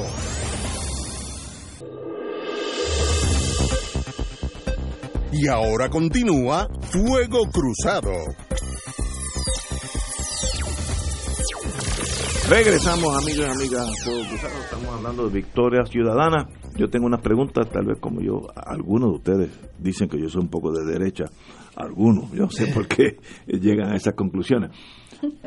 ¿Cuál sería la relación? Vamos a asumir que ya ganaron las elecciones, ya están en la fortaleza para ir arguendo, como dicen los abogados, por aquello de, seguir hablando. ¿Cómo usted ve Victoria Ciudadano en relación a su, su relación con los Estados Unidos? ¿Cuál sería Puerto Rico, Estados Unidos? Perderíamos la ciudadanía, eh, cortaríamos las relaciones. Estoy exagerando para traer el tema. Eso está bien claro su prioridad. Yo, yo estoy ¿Qué pasa con la ciudadanía? Háblame de eso primero, si no, dejamos de hablar. Te dijo que uno de los puntos nuestros es la descolonización. Así que uno de los, de los temas que sin duda hay que impulsar de prioridad es el proceso de una Asamblea Constitucional de Estado. ¿Pero qué quiere decir descolonización? Descolonización es que Puerto Rico deje de ser una colonia, deje de estar bajo la cláusula territorial de los Estados Unidos. ¿Y qué sería? Lo que el pueblo de Puerto Rico decida en el proceso de una Asamblea Constitucional de Estatus. Fíjate que, el, esto se habla cada rato, pero nadie lo ha aterrizado. Eh, el Colegio de Abogados y Abogadas de Puerto Rico lleva años hablando sobre esa, eh, ese instrumento de una Asamblea Constitucional de Estatus. Creo que el Partido Popular lo prometió en algún momento, pero nunca, nunca se hizo. Se han presentado varios proyectos que no se aprueban para echarlo a caminar. Así que lo que Victoria Ciudadana está diciendo es que esa sería una, eh, una de nuestras prioridades, echar a correr ese proceso. No te puedo contestar esa pregunta que tú estás diciendo porque precisamente creemos que el pueblo de Puerto Rico tiene el derecho a entrar en esa en ese proceso de una asamblea constitucional de estatus donde se discuten cuáles son las posibles opciones descolonizadoras del pueblo de Puerto Rico de acuerdo con los criterios internacionales. ¿Cuáles serían algunas de esas posibles opciones descolonizadoras? Bueno, nosotros, por lo menos Victoria Ciudadana entiende que eh, las Naciones Unidas eh, a, a través de la resolución la 1541-15 eh, estableció o reconoce tres opciones. La independencia, la independencia es quizá la opción que más se, se, dice que es la más natural de los pueblos porque esa no requiere entrar en negociaciones. Pero también en las Naciones Unidas reconocen eh, la libre asociación. ¿Qué es lo que, las islas del Pacífico estamos hablando ahorita? Es una de las que reconoce y reconoce la integración. Eh, sobre el tema de la integración hay una gran discusión. Alguna gente entiende que cuando uno dice integración o cuando Naciones Unidas dice integración no se refiere a la estadidad. Victoria Ciudadana ha dicho que entendemos que en el caso de Puerto Rico eh, es la estadidad porque si fuera Francia sería eh, un departamento de Francia, otras cosas que se llaman en las diferentes situaciones. Lo que dice Naciones Unidas sobre la integración es la integración a un Estado independiente pues Estados Unidos es un Estado independiente. Eh, si cumple o no cumple eh, la noción de estadidad que tiene alguna gente en Puerto Rico con lo que las Naciones Unidas han reconocido como integración, pues eso es parte del debate que se da en una Asamblea Constitucional de Estatus, porque eso requiere no solamente que se discutan cuáles serían las maneras en que cada una de esas opciones se presentaría al pueblo de Puerto Rico, sino que requiere del otro lado un compromiso vinculante con los Estados Unidos. Hay que entrar en ese tipo de negociación, porque de lo contrario estaría estaríamos haciendo un ejercicio de futilidad. Así es que por eso es que la Asamblea Constitucional del Estatus es tan importante como un proceso. Y la gente que no crea en una de esas fórmulas, quien no crea en la independencia, pues tendría la opción, una vez se hace la Asamblea, de ir a discutir en contra o a favor de la independencia, era discutir en contra o a favor de la libre asociación o en contra o a favor de la estadidad. Ese es el proceso y es importante que nos oigamos. Una de las cosas buenas que tiene la Asamblea Constitucional de Estatus es que obliga a todo el mundo a oírse las definiciones que cada quien da. No es que tú vas a ir a decir eh, la lista de todo lo que tú quieres ideal. No, no, es que la hay que discutir todas las opciones por todo el mundo, porque eso es un proceso de negociación. Así que me parece que eso sería, en términos de, del estatus, lo que estaríamos planteando. Compañero. Bueno, eh, obviamente yo coincido con el tema de eh, la, la Asamblea Constitucional de Estatus, que trabajamos con ella en el Colegio de Abogados, en varios términos, incluyendo el de la compañera eh, abogados y abogadas. Eh, eh, eh, sin embargo, el tema que, que Ana trae sobre la integración o no como una de las opciones descolonizadoras, eh, pues es uno que yo sé que ha generado, a- previo a, a la posición de Victoria Ciudadana, ha generado eh, controversias y discusiones en Puerto Rico, porque la pregunta de umbral es si cumple la estadidad federada de los Estados Unidos con lo que el derecho internacional presupone que es la incorporación a otro Estado soberano. Claro, el, el principal problema es el siguiente. Eh, el derecho internacional presupone que cualquier pueblo que se autodetermina tiene el derecho inalienable a la autodeterminación e independencia, lo cual presupone que si un pueblo opta por un momento dado ser una libre asociación o una integración, no renuncia, no liquida, no extingue su eventual derecho a poder ser independiente más adelante. El problema que tiene la estadidad es que hubo una pequeña cosita ya en 1860 que se llamó la guerra civil. Que una vez que estás adentro, una vez que estás adentro adentro. se queda extinguida la posibilidad de irte cuando tú quieras, a menos que los otros 49 te den permiso para que te vayas, y eso hasta ahora nunca, nunca ha pasado. Y ahí es que está el debate de si la estadidad es una modalidad de integración bajo el derecho internacional o no. Yo soy de los que, de los que planteo que no lo es, eh, precisamente porque extingue el derecho inalienable a que una futura generación de los miembros de esa entidad que se autodetermina pueda optar por el derecho inalienable a la independencia o a decidir en otro momento por otra eh, de, de las de, de las opciones de estatus y eso pues ciertamente es algo que se estará conversando a medida que esta propuesta o no eh, eh, eh, eh, coja eh, su curso claro eso también tiene unos planteamientos a nivel doméstico de, de los Estados Unidos. Yo soy de los que creo que los procesos de autodeterminación, descolonización, como lo querramos llamar, y eso nos aplica particularmente a populares y a estadistas, tienen que ser excluyentes de las opciones territoriales. Porque yo oigo, por ejemplo, a los amigos y hermanos en el PNP quejándose de que si el problema es el ELA, porque el ELA es un territorio y, y no debemos permitir que el problema del territorio del ELA se mantenga, pero están locos por coger el territorio incorporado camino a una estadidad que sabe Dios cuándo va a llegar. No, no, no. Tan inaceptable es el territorio eh, eh, eh, no incorporado que tenemos ahora como un way station de territorio incorporado hacia una cualquier estadio- opción tiene que estar Entonces, fuera de la yo, cláusula mi- mi territorial. posición, la mía, ¿verdad? Yo no comprometo a más nadie con eso, es que las opciones que tenga que tener Puerto Rico en su momento, sean las que sean, 3, 50, 70, sean fuera de la cláusula territorial, incluyendo periodos de transición, porque la, la territorialidad es lo que permite promesa, la territorialidad es lo que permite, incorporada o no incorporada, es lo que permite la situación que Puerto Rico tiene ahora. Toda esa discusión se daría en el marco de una Asamblea Constitucional de Estatus. Y definitivamente la opción que sea tiene que ser fuera de la cláusula territorial. Vamos a una pausa, continuamos con el compañero Richard. Fuego Cruzado está contigo en todo Puerto Rico.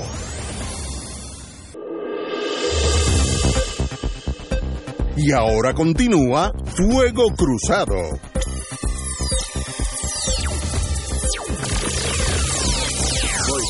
Amigos y amigas, estamos aquí hablando de Victoria Ciudadana, hay varias pasiones, como yo dije, si no, siempre y cuando que no me toquen la estadidad, no tengo problema con nada, pero si me tocan ese tema, pues el movimiento estadista pues, reacciona negativamente, como es de esperar. Estamos hablando de Victoria Ciudadana, ¿qué son, hacia dónde van y cómo impacta eso los otros partidos clásicos? Compañero don Héctor Richard. Bueno, la, la conversación está centrada en una asamblea constitucional de estatus y qué opciones podrían barajarse en el seno de esa de ese cuerpo deliberativo al cual se llegaría por selección del electorado de alguna manera. Eh, pienso que la temática de esa asamblea primero sería en procesos antes que meterse en decisiones sobre cuestiones sustantivas. Dicho eso, hay maneras de presentar las ideas que resultaría excluyente para un sector que no puede estar ausente de una asamblea de esa naturaleza. Así que si nosotros fuéramos a ir por la clásica de las tres posibles alternativas, si le ponemos un peso limitativo a la posibilidad de la estadidad, los estadistas no van a ir a ese Congreso. y el Congreso está muerto sin la estadidad. Así que yo creo que hay que hay que trabajar eso primero, porque de otra manera el mensaje no es claro. Así que si queremos tener un éxito, yo creo que todo Puerto Rico quisiera tener un éxito, habría que buscar la manera de presentarlo de tal manera que no sea excluyente. Ese es mi punto de vista. Sencillo, Ignacio. Sí, eh, Estoy de acuerdo contigo. Precisamente el mensaje que tenemos es que no es excluyente. Precisamente, y, estamos conscientes de todos los ataques que hemos recibido, precisamente porque tenemos un mensaje incluyente de que la búsqueda de la descolonización de Puerto Rico tiene que incluirnos a todas las personas y las opciones, eh, de acuerdo con eh, lo que Estado, lo que las Naciones Unidas ha reconocido hasta ahora, las opciones no pueden estar dentro de la cláusula territorial, eso definitivamente. Y tienen que ser opciones discutidas por el pueblo de Puerto Rico que lleven a eh, la autodeterminación, a la descolonización del pueblo de Puerto Rico en las opciones que estén eh, discutidas en esa Asamblea Constitucional de Estatus. Las tres que reconoce el derecho internacional. Y por eso digo, toda esa discusión, si la estadidad cumple o no cumple, eso hay que darla allí.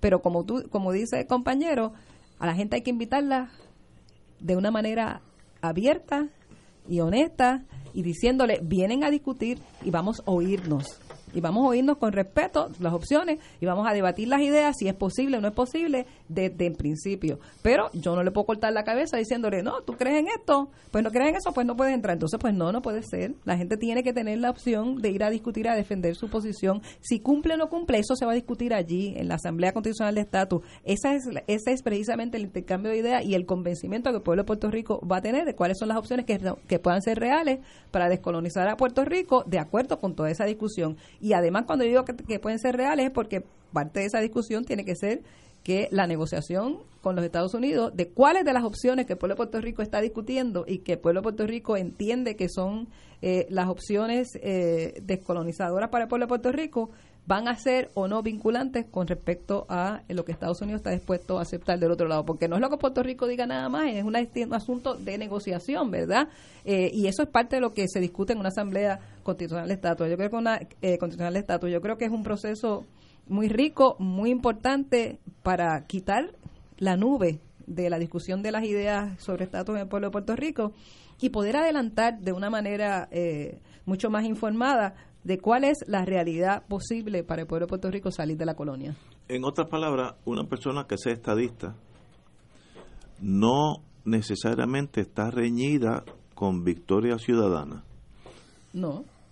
Es que, la, la imagen que uno se lleva en la prensa es otra cosa. Eh, eh muchos estadistas piensan que eh, Victoria Ciudadana es un movimiento más independentista. Entonces, pues eso excluye la mitad del pueblo, la mitad, casi todos los estadistas y la mitad de los populares. Eh, lo que usted, su señoría, me está diciendo, que eso no es así, que en Victoria Ciudadana es, hay cabida para el movimiento estadista. Victoria Ciudadana es un movimiento que parte de la premisa que estamos buscando soluciones al pueblo de Puerto Rico en toda su diversidad. Eso incluye las diversidades ideológicas que podemos tener en, en, términos de estatus. Y por eso es que una de nuestras prioridades es el tema de la descolonización. Y ahí nos encontramos todas las personas en toda la diversidad de estatus que creamos para Puerto Rico, en la búsqueda de cuál va a ser la solución eh, que el pueblo de Puerto Rico pueda llevar a cabo para dejar de ser colonia. Para buscar la solución de dejar de ser colonia tiene que entrar todo el mundo. No pueden ser unos sí y otros no porque entonces no es una solución del pueblo de Puerto Rico. Tengo otra preguntita capciosa, pero de buena fe. Te estás riendo. sí, ¿verdad? Como dije ahorita, inarguendo, ya ganaron, ya están en la fortaleza, hay posibilidad de que el secretario de Justicia, secretario de Hacienda sea un estadista reconocido en esa función. Lo que tú estás planteando es que vamos a escoger las personas por su posición ideológica y yo en lo que entiendo es que a la gente no se le puede excluir por posiciones ideológicas, que es lo que pasa en el pueblo de Puerto Rico. Pero si el secretario de Justicia... Si es la persona más capacitada. Exacto, si es la ustedes persona, consideran que es un cuarto bate, pero es estadista. Las personas se van a, no juzgar, es el beso de la muerte. Se van a juzgar por sus capacidades y por el compromiso que tengan con las ideas que nos van a llevar. estoy segura que vamos a estar en esa. No, yo, eh, que yo, compromiso, el currículum mira, para- no, yo tengo uno aquí al lado mío, No, tenemos una agenda urgente. que es una línea. Tenemos una agenda urgente, tenemos unos compromisos, unos compromisos en contra de la corrupción, unos compromisos con el pueblo de Puerto Rico para sacar este eh, país para adelante. Eso es lo que necesitamos, gente que tenga compromiso con la agenda urgente de Victoria Ciudadana. Es que es que eso es lo que lo que ha fastidiado al pueblo de Puerto No, Rico, que se acuerdo. nombren las personas solo porque crea en, en que es de tu partido, no puede ser, tiene que ser que es de tu partido porque cree en una agenda, no por la ideología en cuanto a estatus de Puerto Rico. Eso es lo que nos divide como pueblo. La búsqueda de solucionar el estatus de Puerto Rico se tiene que ser reconocer que este pueblo está compuesto por personas que creen en diferentes fórmulas de estatus y la búsqueda de la solución del estatus de Puerto Rico es que la busquemos en conjunto. Esa es la, manera, la mejor manera. Parece una contradicción, pero no la es. La única manera de solucionarlo es que todo el mundo se una buscándole la solución a la colonia. Ahora, y, tratando de usar el rol de analista, que es el que Néstor usa aquí, aunque Néstor está obviamente involucrado activamente en Victoria Ciudadana, la realidad de la historia reciente del país es que los partidos, digamos, alternativos o emergentes, o las candidaturas alternativas independientes en los últimos cuatro o cinco ciclos electorales, donde han tenido una dificultad discursiva, donde han tenido un reto, no quiero poner usar la palabra dificultad, ha sido precisamente en este tema, porque han tratado precisamente de, de- concentrarse más en la vertiente procesal que en la sustantiva, en vez de asumir una de las posiciones de los tres partidos tradicionales del, del país, ¿verdad? Que es la estadidad, la independencia o alguna forma de relación, ¿verdad? De, intermedia eh, eh, eh, y- y usar la, la eh, la opción procesal. En- eso vimos que hubo un reto discursivo que tuvo, por ejemplo, el PPT en su momento. Puertorriqueños por Puerto Rico también struggled con el tema de- de- del estatus político. Porque eso nos divide. Porque, porque es un tema, es un tema que es bastante aferrado a lo que es la identidad política de cada uno de los puertorriqueños. Entonces, el tema de embarcarse con un proyecto político donde ponga todos los huevos en la canasta de lo procesal y no necesariamente en una opción sustantiva hasta ahora, hasta ahora, ¿verdad? Veremos, la historia de lo que va a pasar está por escribirse, pero hasta ahora ha demostrado ser un, un elemento complicado para las candidaturas o movimientos o partidos que buscan este, ser alternativas a los partidos ideológicos tradicionales que ha tenido en Puerto Rico. Eso es lo que ha llevado al pueblo de Puerto Rico a donde estamos, a la tragedia que tenemos. Precisamente esa es la, la- cultura nefasta eh, política de Puerto Rico, es seguir dividiendo al pueblo de Puerto Rico de esa manera, donde la gente no ve soluciones, es más, es incapaz en ocasiones hasta de criticar a las personas de su propio partido, simplemente porque es de su partido. Sí. Entonces, no puede ser, no puede ser que esa sea la ceguera y no le podemos vender al pueblo de Puerto Rico que la solución de nuestro futuro como pueblo sea mantener la ceguera político-partidista dividiéndonos en tribus solo por el estatus. El estatus hay que buscar la solución porque es uno de nuestros problemas, pero el estatus se busca la solución con el pueblo de Puerto Rico completo respetándonos como pueblo y buscando soluciones de salir de toda esta situación que tenemos. Hay que rescatar las instituciones públicas. Hay que rescatar todo lo que tiene que ver con lo social, lo económico, lo ambiental, lo fiscal y hay que descolonizar a Puerto Rico. Pero Pero, los partidos que están hasta ahora se les va la vida si esas tres esas tres eh, temas urgentes que yo acabo de decir se le busca solución porque la manera que tienen de, de mantenerse en el poder es manteniendo al pueblo de Puerto Rico Pero, dividido. No tienen ninguna otra razón de ser que no sea esa. Curiosamente, en la etapa de la discusión del tema del estatus en la que estamos atascados y diría yo atollados hace veintipico de años, es una reacción directa al último esfuerzo serio que se hizo por incluir a todo el mundo en la discusión, que fue aquel esfuerzo del 89 al 91 que se dirigió bajo el último periodo en la gobernación de Rafael Hernández Colón, donde se creó el comité de diálogo, donde se le dio igualdad de recursos a todas las opciones, donde se trató de negociar con el Congreso y con el Senado y con el Ejecutivo de los Estados Unidos, y, y ese proceso pues llegó hasta donde llegó, que yo, yo creo que en términos sustantivos ha sido el más que ha, ha- ha permitido el desarrollo de alternativas de lo que pueden ser los tres escenarios políticos del país. De aquí para allá, o de, o de allá para aquí, al sol de hoy, particularmente tengo que decirlo, en la mayoría de los gobiernos estadistas, lo que se ha promovido es una agenda de cargar el bate, la bola, el guante, la base, el umpire, el público, hacia una de las alternativas y tratar de excluir las demás. Y eso lo que ha logrado es el desdén de los centros de poder en Washington, porque eh, primero porque hay una resistencia de grandes sectores de, de- de- verdad del gobierno de los Estados Unidos a, comprometerse con un proceso de antemano que va a producir un resultado pro. Y segundo porque les da la excusa perfecta de que te, te cancelas tú, ustedes cancelados allí. Y, y yo no tengo que tomar decisiones. Por eso es que quien quiera manejar este asunto serio, que puede ser el cauce de la Asamblea Constitucional de Estado, podría ser un- una réplica con algunos ajustes del proceso del 89 al 91, tiene que estar dispuesto a que todas las opciones descolonizadoras y no territoriales estén sobre la mesa para que nos den credibilidad. El problema es que tenemos unos amigos que se pasan ahora en los pasillos de Washington diciendo que no 27% del país cree en la estadidad y lo único que provocan son carcajadas en los pasillos del Congreso. Entonces no nos cogen con seriedad porque desgraciadamente quien está empujando el carrito desde el gobierno en este tema ahora no está haciendo un planteamiento serio eh, eh, cuando plantea que 90-95% del país favorece la estadidad. Eh, nosotros tenemos que asumir con seriedad sea por la vía de la Asamblea de Estatus o por la vía de la negociación trilateral entre opciones no territoriales eh, esta discusión porque si nosotros no lo hacemos como no se está haciendo ahora, el, eh, el Congreso no lo va a hacer por nosotros. Y además reconocer que estamos en un momento distinto y inédito. La, la, la gente, no importa lo que crea que va a ser el esta- estatus final de Puerto Rico, se está quedando sin universidad. La gente tiene problemas de salud, no importa lo que crean del estatus de Puerto Rico.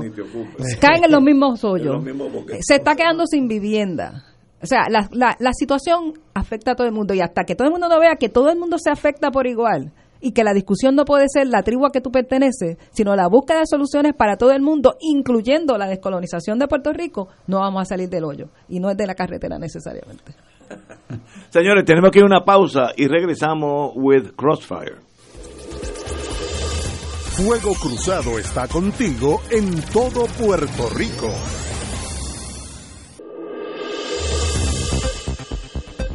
Y ahora continúa Fuego Cruzado.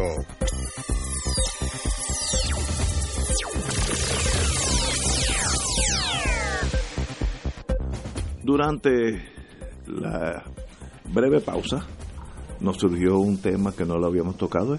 ¿Cómo surge? ¿Qué fuerzas se unieron para que el movimiento Victoria Ciudadana exista? ¿De dónde vienen esas fuerzas, esos señores, señoras, amigos y amigas eh, de la izquierda, de la derecha, del centro, de, la, de los anárquicos, que tal vez yo cualifico ahí en, ese estado?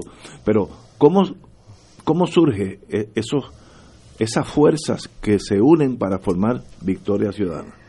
Mira, eh, la verdad que esto es un junte de mucha gente que estamos estábamos eh, discutiendo por separado que eh, llegábamos a la conclusión que Puerto Rico está viviendo un momento distinto en muchos sentidos, eh, espantoso en otros sentidos, eh, y que teníamos que buscar salidas para que el pueblo de Puerto Rico eh, tuviera una esperanza no solamente digna, sino un futuro como país que no lo vemos con nada de lo que está sucediendo, sobre todo con todas esas políticas de austeridad que tiene la, la Junta de Control Fiscal y, todo el asunto de, de sacar dinero, sacar dinero y nada de desarrollo económico.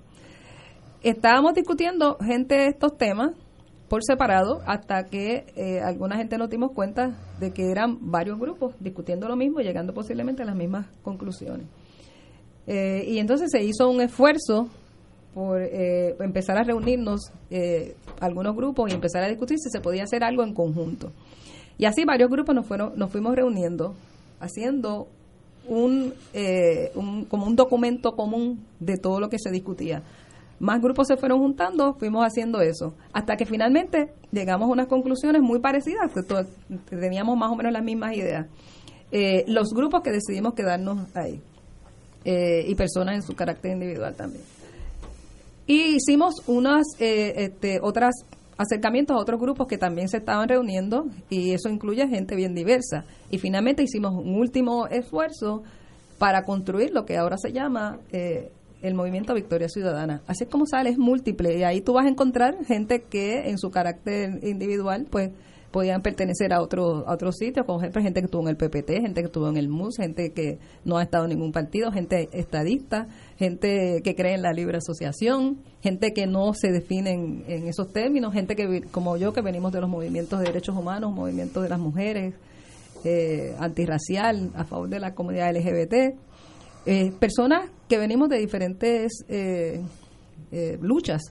Y nos encontramos en que en la agenda urgente de Victoria Ciudadana que construimos entre todas esas, esas reuniones, discusiones, y decidimos echar para adelante la posibilidad de construir una nueva opción eh, con franquicia electoral, que es lo que se llama Movimiento Victoria Ciudadana. Yo ahí es, bueno, lo digo para que la gente sepa, ¿verdad? y te voy a decir, mira, por ejemplo, el Comité Coordinador Transitorio, como le llamamos, está compuesto eh, por Manuel Natal, Marcia Rivera, Alexandra Lúgaro, Ernie Xavier Rivera Collazo, el compañero Ponce, Rafael Bernabe, Néstor Duprey, María Teresa Pochán, Roberto Pagán, Héctor Alejandro Narváez. con esos nombres, eso hay una variedad ahí inmensa. Un arcoíris, un Hay un arcoíris y, otros compañeros que también son portavoces, como la, la compañera Rosa Seguía y el profesor Almeida. Eh, Así es que tenemos una variedad grande y entre esos el grupo del comité transitorio, obviamente la otra gente que se, se incorporan a través de los comités que se están desarrollando en los diferentes pueblos, pues yo creo que también tienen una variedad bien grande de lo que yo conozco. Hay gente eh, de todas las tribus, como lamentablemente la gente se ha dividido en Puerto Rico, que nos hemos encontrado en la agenda urgente del Movimiento Victoria Ciudadana. Yo, yo tengo dos cosas que decir. Hace muchos años yo, por, como estaba en la Guardia Costanera, pues tropecé con el oficial de inteligencia de apellido Allen, A-L-L-I-N, en Rupert Road, un oficial ya de carrera. Y había vivido 12 años en Argelia como agregado naval en Argelia. Y me dijo algo que me impactó la vida. Dice, ustedes saben que ustedes se comportan como árabes. En Argelia el país es secundario, las tribus, las tribus son primarias. Y si yo los miro ustedes, primero que se parecen físicamente a los argelinos, y es verdad, y segundo se comportan igual, primero más las tribus y luego va el país. Yo creo que es una de las grandes taras que tenemos nosotros. Aquí, pues, las cosas que aún en los tribunales, por el discrimen político, esos son casos legendarios. Y yo creo que eso es una de las cosas que tenemos que erradicar, si es posible, tumbar las tribus eh, y yo no sé si eso es posible o no. Otra faceta, yo acabo de terminar ser presidente del condominio donde vivo y me di cuenta que en Puerto Rico hay dos generaciones totalmente disímiles. Nosotros, yo le llamo los oldies. Que estamos envueltos en la política, nos interesa, estamos inscritos, votamos, etcétera, discutimos aquí, etcétera. Y una nueva generación que tiene 35 años o menos, que ni están inscritos no le interesa el tema de la política. No es, no es que sean estadistas, no es que no son nada, ni populares, ni independentistas, nada, nada. El mundo de ellos es, son gente capacitada, en mi condominio hay doctores jovencitos, pero como ha habido un, un divorcio del mundo político alrededor de ellos, tal vez porque son, son sensitivos y ven que esto es una catástrofe, eh, y yo digo, tal vez ustedes o el partido que le interese, tiene que moverse para tratar de motivar a esa gente a inscribirse, porque no, no están, no es que no le coja la firma, es que no están inscritos. Es, es un paso anterior.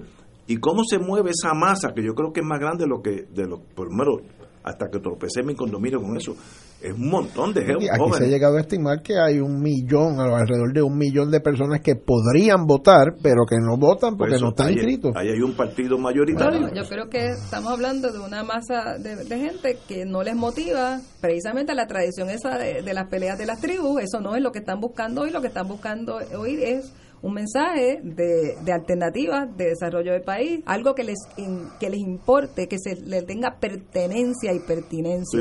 Yo creo que eso es lo importante, por eso es que quizás alguna gente no entienda porque el movimiento eh, Victoria Ciudadana empezamos al revés de lo que usualmente se hace. Aquí la costumbre de las tribus parte de la premisa que la gente sale detrás de, de, unos líderes o unas líderes, ¿verdad? Entonces, primero se escogen quiénes van a ser las personas candidatas a tales puestos y lo demás se organiza en torno a esa, a eso, a esa, esa candidatura. Pues aquí decidimos al revés, aquí estamos convenciendo a la gente a base de las ideas a base de la agenda urgente, a base de los compromisos éticos, a base de la propuesta de país que estamos eh, ofreciendo y que la gente entienda que eso es lo que queremos y si entiende que tenemos esa posibilidad, esa capacidad, nos endosen, nos den su, su, su apoyo y entonces que vamos a hacer una asamblea donde se van a escoger eh, las personas que van a ser el, eh, candidatas eh, de, la, de la organización Victoria Ciudadana, Movimiento Victoria Ciudadana. Es una buena pregunta. Vamos a asumir que ya corre los años, tiene la firma. Corre los años, no los meses. No, los meses. corre los años. Es verdad, Es para la otra, no es tomorrow, tomorrow. meses y poquito. Tampoco. poquito. Va a haber una reunión de ustedes, una asamblea donde se determinará quién va a ser el candidato a la gobernación, etcétera. Eso viene el futuro inmediato. Eso viene una vez tengamos eh, todos eh, los endosos recogidos, eso es la próxima etapa. Eso estamos estamos enseñando otro curso electoral para la gente en Puerto Rico, donde eh, esto se alimenta y se nutre de la gente, la gente nos va construyendo, nos va mandando su mandato y sobre esa base, en esa asamblea, pues vendrá entonces el mandato también de las candidaturas. Compañero Rachel. Pues el discurso yo estoy seguro que incluirá cómo persuadir a las personas que no están inscritos, que están ya divorciados de la política de Puerto Rico, que sienten apatía o desdén por todo lo que tenga que ver con la política, por los abogados, por los legisladores, por todos los que usualmente estamos en este mundo, cómo activarlo, porque de otra manera las tribus tienen su gente más o menos amarrada. Sí. Y tienen 30% ya tumbados. Ahí están. Pueden flotar algunos, pero, no, tenemos no son tan fáciles. con el 39%. O sea, aquí hay una crisis de legitimidad de los partidos yo creo que estamos conscientes de eso, creemos que no necesariamente la cosa está tan amarrada como alguna gente piensa, creemos que hay mucho descontento, estamos en otra situación y hay mucha gente dispuesta a oír, que tienen disposición de oír y dar ese movimiento de inscripción para darle el voto que quizás no han confiado en otras, en las alternativas eh, que hasta ahora se le han presentado, que la gente dice que es más de lo mismo, pues aquí tenemos una alternativa distinta, así que apostamos que esas personas se van a motivar por inscribirse y darnos el voto. Bueno, la experiencia del lugar o Isidre apunta en que, que, hay un descontento. Un descontento. Eso es un termómetro de descontento. claro, claro, claro. Estamos en otro momento. Para los partidos pero, Pero coge el caso mío, y, como todos ustedes me conocen, no yo siempre he votado estadista. Eso, eh, con excepción de David Noriega, que era mi querido hermano. Con excepción de David Noriega, siempre he votado estadista.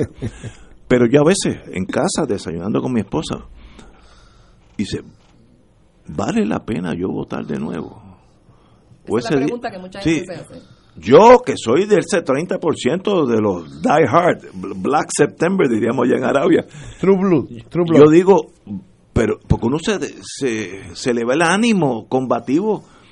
Así que hay algo que está pasando, que es el caso Lugar o Sidre, que, que la gente dice, dame otra opción, que yo creo que eso está en el aire en Puerto Rico. Bueno, mira, por ejemplo, yo jamás hubiera pensado que yo iba a estar metida en la organización de, un movimiento que busca una inscripción, que busca tener una franquicia electoral para ser unas opciones en las próximas elecciones. Pero yo estoy aquí precisamente por eso, porque yo creo que a mí me motivó ir construyendo, ser parte del proceso, la construcción de la agenda urgente del Movimiento Victoria Ciudadana, y me motivó mucho la posibilidad de ofrecerle al país otra alternativa que no fuera más de lo mismo, porque si no yo no estaría aquí hablando sobre esto, porque yo no me caracterizo por decir cosas en que yo no crea. Y yo creo que hay que darle oportunidad a la gente. Puerto Rico necesita una esperanza. Estamos en un momento bien difícil como país. Esperanza, que no la hay. No hay una esperanza y no se siente que hay una posible manera en términos electorales de buscar un un instrumento, en este caso sería eh, un partido que ofrezca una, una, una manera de salir del atolladero, de darle a la gente ánimo, de darle fuerza, pero además tener la voluntad política para hacerlo, pues entonces yo me quedaría en mi casa. Pero yo estoy convencida que el movimiento Victoria Ciudadana eso es lo que es. Yo diría que la clave sería presentar que otro futuro es posible. Claro, claro que, absolutamente de acuerdo contigo. Señores, tenemos que irnos a la compañera Ana Irma Rivera Lacén y el Victoria Ciudadana, un privilegio tenerla aquí. De verdad que abusamos de su amistad, ya que tuvo dos horas en vez de, en vez de 15 minutos, dos horas, pero valió la pena, un privilegio tenerla aquí. Y suerte. Señores, hasta mañana, amigos.